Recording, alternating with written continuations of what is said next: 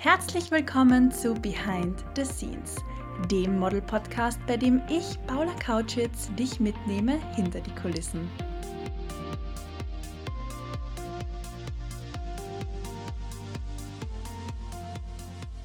Ich möchte ehrlich zu dir sein, ich habe einen sehr langen Tag hinter mir. Begonnen hat mein Tag heute um 8 in der Früh, beziehungsweise eigentlich früher. Ich bin aufgestanden um 6, aber um 8 war Calltime für mein erstes Shooting. Danach bin ich kurz heim, habe was zum Mittag gegessen und bin auch schon weiter zu meinem zweiten Shooting. Dort war ich mit der lieben Melina Vega und anschließend habe ich sie einfach zu mir nach Hause eingeladen und diese Podcast-Folge für dich aufgenommen. Jetzt ist es halb zehn am Abend und ich schneide diese Folge, denn ich möchte, dass sie wirklich pünktlich am Dienstag online geht. Und freue mich einfach, dass du reinhörst und dabei bist, wenn die liebe Melina und ich über alle möglichen Themen, die Fotografie und das Modeln betreffend sprechen, unter anderem wie es ist, über 100.000 Abonnenten auf Instagram zu haben. Denn genau das hat die liebe Melina sich in den letzten zehn Jahren aufgebaut mit harter Arbeit.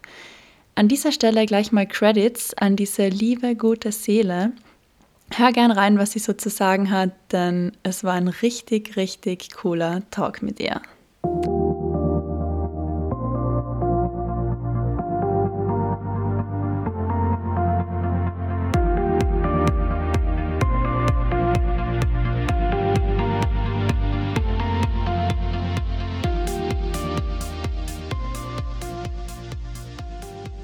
Freut mich sehr, dass du heute da bist, liebe Melina, und dass du dir nach unserem Shooting noch die Zeit dazu nimmst. Super gerne. Ich freue mich auch sehr, da zu sein. Richtig. Es ist richtig spannend, dass du das machst. Richtig cool, danke. Ähm, ja, ich würde sagen, wir starten gleich einmal rein mit meiner ersten Frage. Wir haben uns ja heute im Volksgarten getroffen und drauf losgeshootet. Wie oft machst du das eigentlich? Ich muss sagen, es ist natürlich sehr saisonal abhängig. Also im Sommer ist es ganz crazy gewesen. Da will irgendwie jeder Sunset wird genutzt. Da bin ich keinen einzigen Sunset ungebucht. Man merkt schon, im Herbst wird es ein bisschen weniger. Wobei dann natürlich auch die Herbstfarben und sowas immer super gut sind. Zu Weihnachten ist es auch wieder super viel. Ich glaube, im Schnitt würde ich mal sagen, habe ich schon zwischen drei bis zehn Shootings die Woche. Ähm, da muss man natürlich nochmal dazu rechnen, was das alles an Vorbereitungszeit benötigt, an Post-Production-Time. Ähm, also es ist nicht nur die reine Zeit, die man dann irgendwie unterwegs ist und coole Sachen macht und shootet, sondern insgesamt nimmt das schon viel Raum ein. Aber ich finde das einen unglaublich schönen Job und äh, mache den mit meiner ganzen Leidenschaft. Arbeitest du auch am Wochenende? Mm, ich habe es lang gemacht und ich muss sagen, dieses ist das erste Jahr, dass ich es nicht mehr mache, weil ich auch irgendwann bemerkt habe, dass es einfach mit der Zeit auf die Nerven geht. Ich war, muss ich jetzt auch mal gleich private Info droppen. Ich war mein Leben lang eigentlich Single. Und deswegen hat das immer funktioniert. Ich habe einfach am Wochenende gearbeitet, jeder Tag war irgendwie dasselbe. Aber seit diesem Jahr bin ich jetzt in einer Beziehung und es ist alles voll schön und voll neu. Und jetzt versuche ich mir das Wochenende zu nehmen, weil natürlich die Leute um dich herum, die nicht selbstständig sind und irgendwie in einem äh, Angestelltenverhältnis sind, die haben nur das Wochenende frei. Und wann siehst du die denn sonst? Du kannst nicht nur entlang deiner eigenen Arbeitszeiten leben, sondern du solltest das hoffentlich schon irgendwie auch adaptieren, einfach an deine Ummenschen herum. Und deswegen versuche ich jetzt Samstag und Sonntag mir freizunehmen. Ich finde es sehr lustig und auch schön, dass du das ansprichst, denn ich bin ja auch erst seit ja. einem halben Jahr, ja, daten wir, ähm, in einer Beziehung und ich habe ganz die gleiche Erfahrung gemacht. Also so wie du sagst, vor allem wenn jemand in einem unter Anführungszeichen normalen Angestelltenverhältnis arbeitet, dann hat dieser Mensch einfach unter der Woche nicht so viel Zeit, wie man als Selbstständiger hat, sondern da bleiben dann nur die Wochenenden. Genau. Und auch mir ist es wahnsinnig wichtig, mir da Zeit für meine Beziehung zu nehmen. So wie ja. du sagst, es ist wahnsinnig schön, auch neu. Ich ja. habe da auch irgendwie viel gelernt. Aber ja, die Zeit nimmt man sich ja dann wahnsinnig gerne. Ja, das stimmt. Und ich glaube, damit geht auch einher das ganze Thema Routine an sich.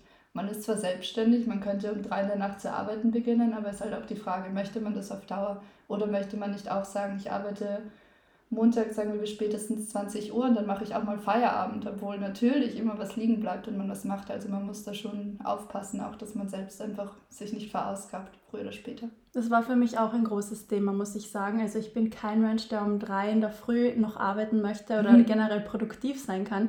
Ich bin eher eine Frühaufsteherin, die okay. gern morgens viel macht. Und an produktiven Tagen schaffe ich oft bis 12 Uhr zum Mittag ähm, die Haupt die Hauptstadt meines Tages, also mhm. wirklich den Hauptteil des Tages. Und wie ist es bei dir? Wie planst du dir das ein? Mhm, als Fotografin geht man natürlich sehr nach dem Licht. Das ist jetzt sehr spannend, weil die Zeitumstellung wieder bevorsteht und diesmal ist der Sunset dann plötzlich 15 bis 16 Uhr.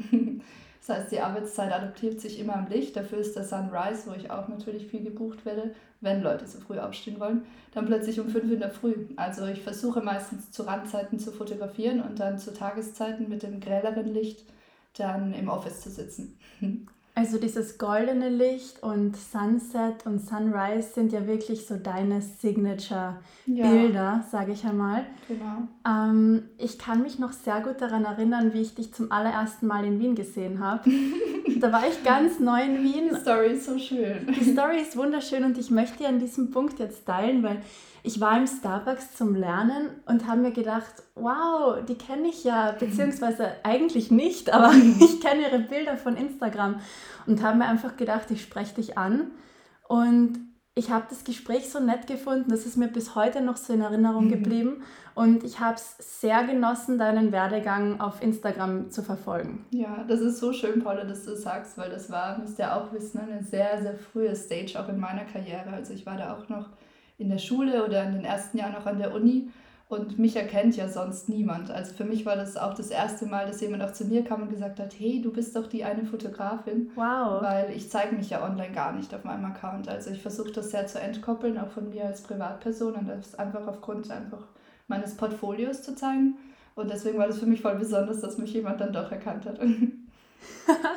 das ist richtig cool, weil so wie du sagst, vielleicht kennt man Models, einfach weil die Models ja immer am Bild oben sind, von Instagram unter genau. Anführungszeichen, aber die Fotografen, die Person hinter der Kamera, ja. die, da weiß man dann gar nicht, wie die aussehen. Ja, Mir stimmt. ist es auch schon einmal so passiert, dass mich eine Person angeschrieben hat und ich wusste dann gar nicht, also eine Person hinter einem Fotografie-Account, und ich wusste dann gar nicht, wer bist du? Bist du eine also eine Frau, ein Mann oder wie möchtest du angesprochen werden, wie heißt du? Ja. Und das war dann irgendwie ganz verwirrend im ersten Moment. Ja, bei mir ist es auch so, wenn mich Leute buchen und dann das erste Mal sehen, dann sind sie dann immer so, oh wow, du bist ja so jung. und dann denke ich mir so, oh mein Gott, wie wirke ich denn online? Also ich hoffe nicht, dass ich da jetzt irgendwie so streng wurde, so irgendwie, also ich hoffe schon, dass es so einhergeht mit dem, wie ich mich selber auch so fühle und so ein bisschen jung und spritzig und so lustig einfach auch das Shooting immer mache. Aber ich kriege oft zu sagen, dass man irgendwie, dass ich so jung bin und dass ja alles so lustig ist beim Shooting und sich so anfühlt, als sei man so unter Freundinnen und ja, ich glaube, ich bin halt auch einfach so locker unterwegs beim Arbeiten. Voll, also das kann ich bestätigen. Man fühlt sich mit dir immer sehr wohl beim Shooten. Das freut mich. Und wirklich so, als wäre man einfach mit Freundinnen unterwegs und wenn man dann am Ende des Tages noch Geld verdient, ist es natürlich noch doller. Genau. Ähm, wer gehört denn so zu deinen großen Kunden, für die du oft gebucht bist oder schon mhm. einmal gebucht warst? Auch eine sehr spannende Frage. Ich habe fünf Jahre lang Brandy Melville gemacht. Das ist dieses Kleidungsgeschäft auf der Marie-Hilfer-Straße in Wien. Also es gibt es in ganz vielen europäischen Städten. Ähm, damit habe ich begonnen und die haben da am Anfang an mich geglaubt und mir die Chance gegeben und dadurch habe ich irgendwie so begonnen, in die Fotografie reinzurutschen und auch sehr schnell für mich bemerkt, dass, glaube ich, auch diese Modelinie so das Richtige für mich ist. Man muss sich als Fotograf natürlich sehr schnell mal auch entscheiden, in welche Branche und in welche Nische gehst du. Also es wäre blöd zu verwässern und am Ende zu sagen, ich mache Autokleidung und auch noch Hochzeiten. Also man sollte da schon irgendwie was finden und dem auch treu bleiben. Und ich habe das einfach damals bemerkt, dass ich sehr gerne und gut auch mit Kleidung arbeite und dementsprechend auch gerne mit Accessoires. Also Schmuck mache ich auch gerne, da habe ich für Bruna de Label schon viel gemacht. Und ähm, in den letzten Jahren hat sich für mich noch eine weitere Branche und deswegen auch Kunden ergeben. Und zwar ist das so dieser ganze Reisebereich und Hotelleriebereich ähm, der mich dann auch meistens zu diesen super schönen Locations bringt, die man auch in meiner Fotografie sieht, zu diesen tollen Häusern in Spanien oder jetzt im Sommer war ich gebucht in Kappadokia, das in der Türkei, diese Heißluftballons. Und das geht halt auch einher, so ein bisschen mit diesem träumerischen, dreamy ähm, Lebensgefühl auch in meinen Bildern. Deswegen würde ich sagen, meine größten Kunden waren ähm, natürlich aufgrund der Langjährigkeit Brandy Melville, dann ähm, ganz viele Schmuckmarken und in diesem Jahr habe ich auch viel für Samsung gemacht. Ähm, ja, aber so in den Branchen bewege ich mich. Cool. Du hast jetzt gerade Kappadokien angesprochen. ähm, das ist so eine wunderschöne Location. Ich selbst habe ja viel in der Türkei gearbeitet, in Istanbul. Genau. Aber ich war nie dort. Und diese Heißluftballone im Morgenlicht oder eigentlich noch bei Nacht fast, bei Sonnenaufgang, das ist halt total dein Mut. Dieses dreamy, verträumte. Und als ich die Bilder auch auf deinem Account gesehen habe, habe ich mir gedacht, das passt jetzt aber wirklich perfekt. Ja, das ist lustig, weil ich hatte so ein bisschen die Besorgnis davor, dass es zu Instagrammy wird. Ich mag das dann immer nicht, wenn man dort ist, sondern irgendwie sieht es so Klischee aus. Aber ich war sehr überrascht, dass man da doch sehr viel auch experimentieren und neue Blickwinkel finden kann. Und ähm, nur eine Side-Anekdote, ähm, es waren so viele Verlobungen dort. Also auf diesen Heißluftballon passen halt irgendwie so zwölf Personen drauf. Und es waren einfach drei Verlobungen irgendwie zeitgleich um dich herum. Immer Frauen in roten langen Kleidern, die dann oh, plötzlich so einen Antrag bekommen oh haben. Oh mein also das, das, du warst so dicht an dicht halt auch neben denen, weil der Heißluftballon natürlich so klein ist und hast du so hautnah mit, mitbekommen. Ähm, das war so meine einzige Cringe-Situation, dass ich inmitten von mehreren Verlobungen stand. Aber sonst war das ein unglaublich magisches ähm, Gefühl, dort oben zu sein, um fünf in der Früh. Also es sieht jedenfalls sehr magisch auf den Bildern aus und lustig, dass du jetzt die Verlobungen angesprochen hast, weil ich habe gerade vor kurzem ein Instagram-Reel gesehen, wo eine Frau in einem roten Kleid einen Antrag bekommen hat im Heißluftballon. Ist das so ein Thing? ich glaube halt, ich denke mir so, sind die Frauen dann wirklich überrascht, dass das passiert? Also ich, ich ziehe mir nicht jeden Tag ein rotes Kleid in einem Heißluftballon. I doubt it. Aber das war an sich, wie du sagst, eine sehr schöne Reise. Ich bin da mit einem Model hingeflogen und ähm, wir haben dort für Hotels gearbeitet und haben dann halt jeden Tag natürlich genutzt und wir haben dort auch für eine Kosmetikmarke zeitgleich gearbeitet und eine Schmuckmarke. Also es ist natürlich auch immer super, Kapazitäten zu bündeln. Und ähm, dann haben wir da immer super viel Styling gemacht. Die Chiara ist auch extrem toll, was Styling und Make-up anbelangt. Und es war eine sehr, sehr schöne Zusammenarbeit in einem sehr kleinen, aber feinen Team. Ich liebe kleine und feine Teams, hatten wir heute auch. Und am Vormittag habe ich ja auch ein Shooting gehabt. Das war wieder mal eine Zwei-Frau-Produktion mit der lieben Celine und mir. So schön. So schön, vor allem, wenn man sich schon kennt und versteht und weiß, wie die andere Person arbeitet. Wir haben dann auch gesagt, ähm, kurze Side Note, die Person, die das Styling machen sollte, hat spontan oder relativ kurzfristig abgesagt. Und dann haben wir halt gesagt, hm, okay, dann machen wir einfach das Styling. Wir sind schon so ein eingegroovtes Team, warum nicht? Und das hat dann eigentlich auch total Spaß gemacht und innerhalb von vier Stunden hatten wir dann den Job durch. So gut. Ja, ihr wart ja auch in Kroatien zusammen, oder? Genau, also wir waren gemeinsam nicht in Kroatien, sondern auf Mallorca. Ah, ja. Aber das Editorial wurde dann in der L Kroatien gebracht. Ja, so schön. So war's. Und das war auch ein Editorial, das wir lang geplant haben und ich hätte mir keinen besseren vorstellen können als ja. sie. Voll schön, dass du das sagst. Ich habe ja die gleiche Erfahrung. Wenn man öfters auch mit denselben Kreativen zusammenarbeitet, weiß man einfach von Anfang an, ab Minute eins, dass man so performt. Und da hat man gar nicht oft so diese Aufwärmzeit und kann einfach sehr effizient arbeiten und weiß auch einfach, welche Models, also ich weiß zumindest, welche Models zu welchen Kunden passen und dann ist es einfach so sehr schön, weil man einfach direkt auf so einer sehr schönen Ebene gemeinsam ist. Voll. Wie siehst du das in der Kreativbranche? Wenn man jetzt für einen Kunden arbeitet, ist man natürlich an ein Moodboard oder an die Vorstellung des Kunden gebunden. Aber wenn man selbst jetzt Freiprojekte macht, ist man natürlich viel kreativer. Wie schaffst du das unter einen Hut zu bringen oder schaffst du das überhaupt? Ja, eine sehr, sehr gute Frage. Also man möchte natürlich auf gar keinen Fall irgendwas nachmachen, was jemand schon gemacht hat. Man kann aber gleichzeitig nie herausfinden, was alles schon existiert. Also es passiert unumgänglich, glaube ich, auch, dass man vielleicht einfach passiv mal was gesehen hat und sich dann vor Ort denkt, oh, lass uns doch unbedingt die Hände so und so halten. Klar, man kann jetzt auch nicht alles neu erfinden. Aber ich glaube auch einfach, bei mir ist es auch lustig, ich bin zum Beispiel jede Woche an derselben Location, weil in Wien bist du halt einfach zum Beispiel immer im Volksgarten. Und dennoch ist nicht jedes Shooting gleich dort. Also dennoch ist es je nach Person anders, je nach Stimmung der Person anders. Ist die schüchtern, ist sie extrovertiert, was für Kleidung trägt die Person, wie fällt das Licht und das bringt einfach immer eine andere Stimmung. Und deswegen glaube ich, dass sich die Bilder auch in kreativen Projekten einfach aufgrund der Stimmung schon mal von denen von anderen Kreativen unterscheiden. Und ähm, das sollte auch, glaube ich, so der Approach sein, dass man sich nicht konkrete Posen und sowas raussucht und die dann recreated, sondern dass man das sehr dynamisch macht und dann einfach vor Ort schaut, wie fällt das Licht, wie fällt, ja, wie fällt die Gefühlslage und dann dementsprechend das alles sehr offen lässt. Also gar nicht, bei kreativen Projekten versuche ich immer gar nicht zu viel zu planen, natürlich bei Kundenprojekten muss man da schon ein bisschen mehr so mit dem Konzept gehen. Du hast ein relativ großes Following auf Instagram. Würdest du sagen, dass dir das viel bringt, dass es ein Vorteil für dich ist oder würdest du auch sagen, dass es manchmal von Nachteil sein kann? Mm, auch eine sehr gute Frage. Es bringt mir natürlich in der Akquise einen enormen Vorteil. Ich habe das Gefühl, Leute, die einfach Vienna online auf Instagram eingeben, würden da sehr schnell zu meinem Account kommen was mir dann auch oftmals Kundschaft einbringt, die beispielsweise gar nicht in Wien wohnt und dann halt vielleicht drei Tage hier auf Urlaub ist und mich dann dennoch bucht, dass ich ihre äh, Fotos festhalte. Und das ist dann halt wirklich super schön. Ähm, also ich würde sagen, akquisetechnisch ist das super. Gleichzeitig ist es aber natürlich auch ein Druck, dass man da dem ganzen Account gerecht wird, die Leute mitnimmt und irgendwie einfach so immer am Sprung der Zeit bleibt und ganz viel macht. Und ähm, mir ist es vor allem wichtig zu sagen, dass ich das nicht als Influencerin mache, diesen Account, sondern dass es ein reiner Portfolio-Account ist und ähm, ich deswegen auch konkret sehr viel ablehne, was ich reinbekomme. Also da bekomme ich dann oftmals Anfragen für, ob ich nicht irgendeine Gesichtscreme auf mich auftragen könnte, weil ich habe die Abonnenten und ich könnte doch irgendwie hier auch als Influencerin gebucht werden. Und das musst du dann halt auch, obwohl natürlich ein Geld auf dich warten könnte, absagen, wenn du dir selbst da treu bleiben möchtest. Und dann sage ich halt, hey, sorry, das passt halt einfach wirklich nicht zu mir.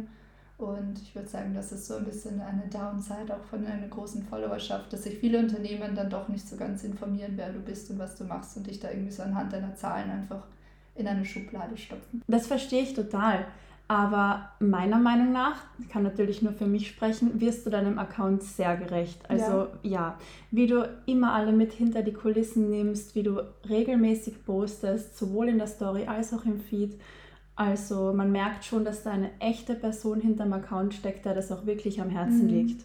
Und dass du dir keine Gesichtscremes auftragst und in die Influencer-Schiene gehst, ist dann in deinem Metier schon von Vorteil. Also ich möchte es auch nicht mindern, wenn jemand Influencer ist. Das hat alles seine Daseinsberechtigung. Auf jeden Fall. Auf jeden Fall.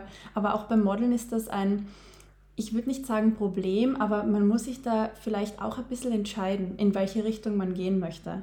Weil als High-Fashion-Model, wenn man sich jetzt für diesen Bereich entscheidet, dann hat man einfach als Influencer nichts verloren und das verwirrt die Kunden nur. Mhm. Wenn man sich aber für den kommerziellen Bereich entscheidet, dann kann das sogar ein großer Vorteil sein. Guter Punkt.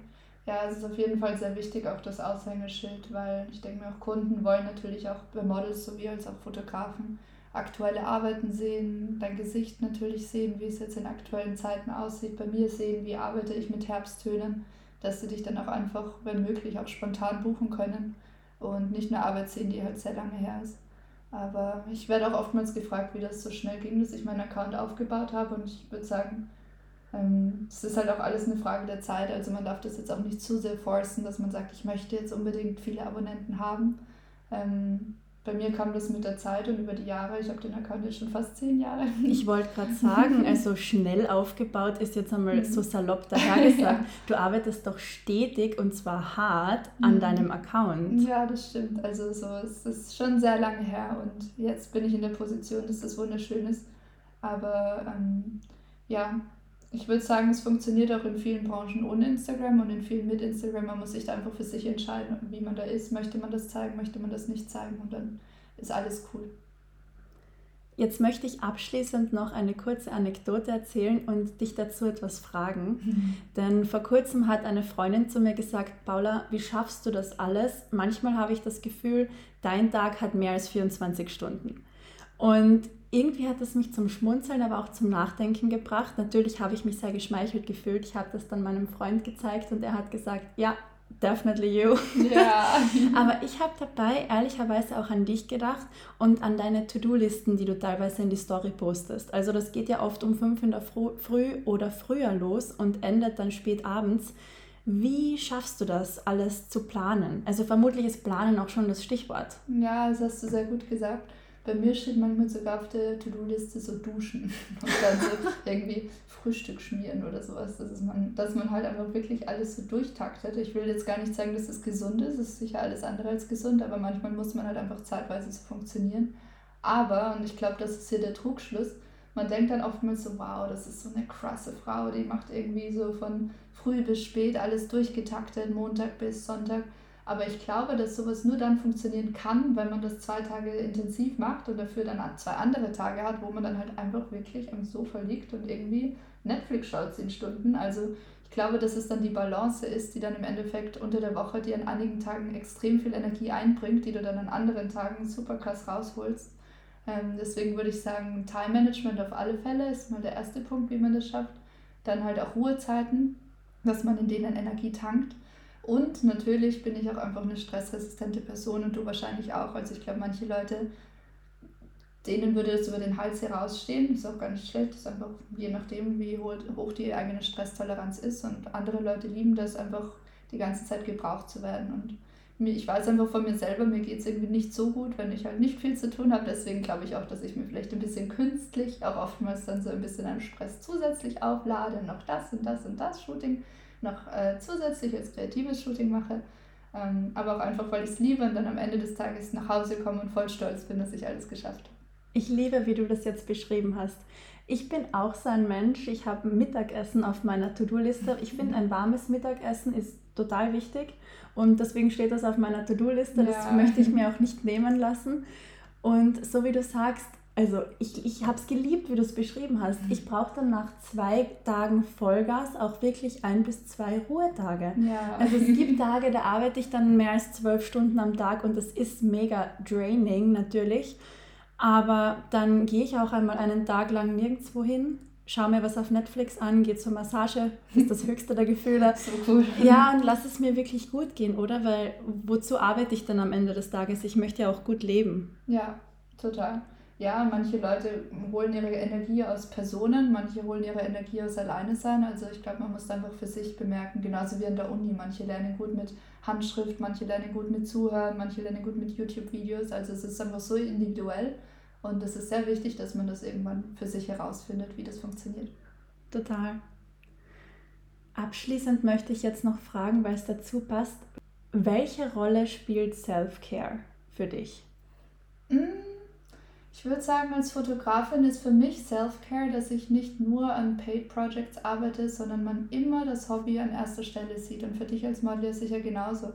Wenn man einen Kreativ oder sagen wir mal, wenn man ein Hobby zu seinem Beruf macht, darf man irgendwie so nie das Hobby außer Acht lassen. Und für mich ist deswegen Self-Care, dass ich auch kreative Projekte umsetze und dass ich mich mit Leuten connecte und dass ich zu Hause bin und Pläne schmiede über Moodboards und dann irgendwie auf Willhaben urlang recherchiere, wo finde ich eine Windmaschine. Also das ist dann für mich so Self-Care, dass ich dann, ohne dass ich mir jetzt irgendwie schlechtes Gewissen mache, einen Tag lang an sowas geplant zu haben, dass ich dennoch immer denke, das ist mein Hobby und das ist jetzt klarerweise auch mein Beruf geworden, aber in erster Linie entstammt das alles aus einer Leidenschaft und das ist voll wichtig, die zu behalten.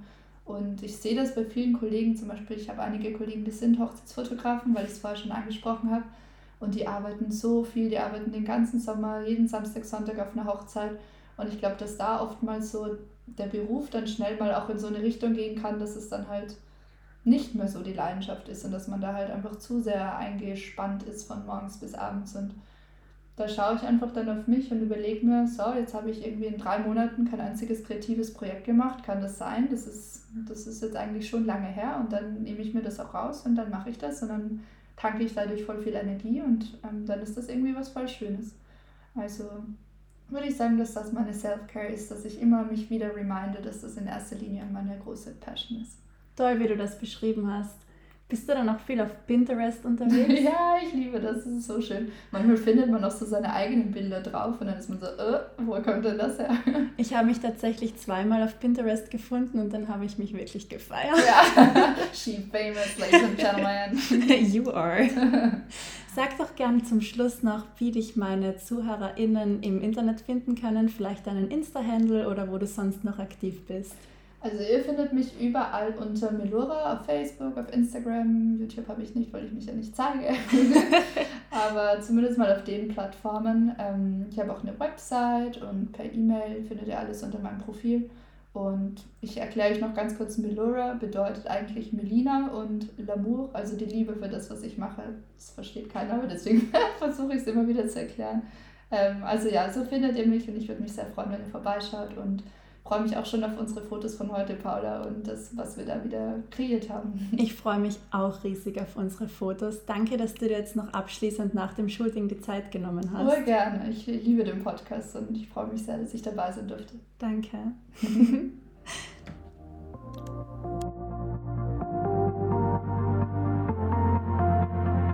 Schön, dass du auch heute wieder mit dabei warst und dir diese brandneue Podcast-Folge angehört hast. Drück doch auf die Glocke, damit du keine Folge am Dienstag verpasst.